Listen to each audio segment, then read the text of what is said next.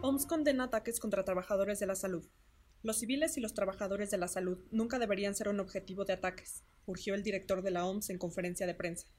Mientras el mundo celebraba a las enfermeras, me sorprendió y horrorizó saber del ataque contra el Hospital de Médicos Sin Fronteras en Afganistán, que provocó la muerte de enfermeras, madres y bebés, añadió.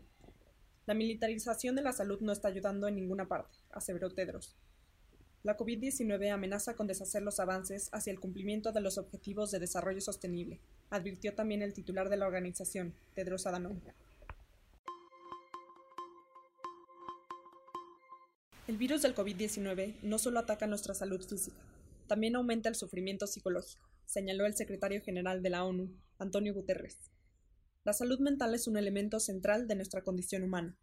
Los servicios de salud mental son una parte esencial de todas las respuestas gubernamentales al COVID-19 y deben amplificarse y financiarse en su totalidad, dijo Guterres. Insto a los gobiernos, la sociedad civil, las autoridades sanitarias y otras entidades a que se reúnan urgentemente para abordar la dimensión de salud mental de esta pandemia.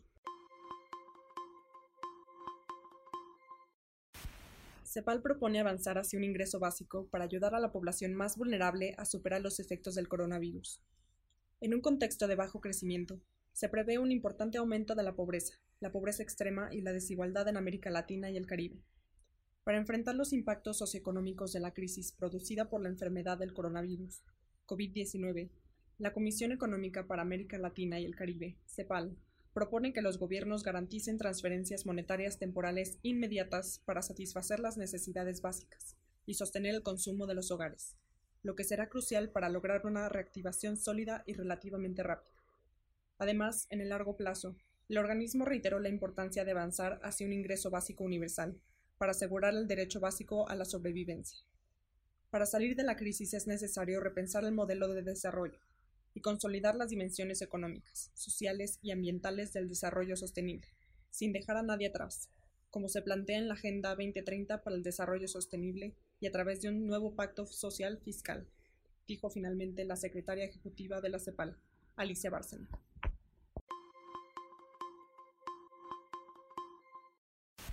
La humanidad tiene que reinventar su relación con la naturaleza. PNUD. Con la COVID-19, el planeta nos ha enviado un mensaje de advertencia muy fuerte. La humanidad tiene que reinventar su relación con la naturaleza, dijo la directora ejecutiva del Programa de las Naciones Unidas para el Medio Ambiente, PNUD, Inger Andersen. La paralización de las economías ha sido una respuesta a corto plazo ante esta amenaza, pero no puede perdurar. Construir economías que trabajen junto con la naturaleza será fundamental para garantizar la prosperidad de las naciones, aseveró.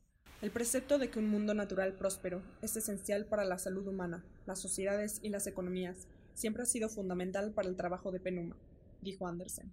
Pero ahora el PNUMA debe brindar aún más apoyo a los países en sus esfuerzos para reducir los riesgos de futuras pandemias, por medio de la restauración de los ecosistemas y la biodiversidad, el combate al cambio climático y la reducción de la contaminación, añadió.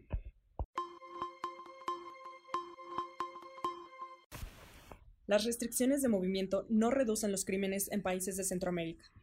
Las restricciones de movimiento de la población solo han reducido los crímenes violentos en aquellos países que ya tienen tasas de homicidios bajas. El confinamiento no está disminuyendo los homicidios cometidos por el crimen organizado o las bandas, según un análisis de la Oficina sobre Drogas y Crímenes de la ONU. Las tasas de homicidio en marzo y hasta mediados de abril en Centroamérica se han mantenido estables o han bajado ligeramente. Sin embargo, en países con tasas de violencia menores, como los europeos y Estados Unidos, ha habido un descenso pronunciado de la violencia.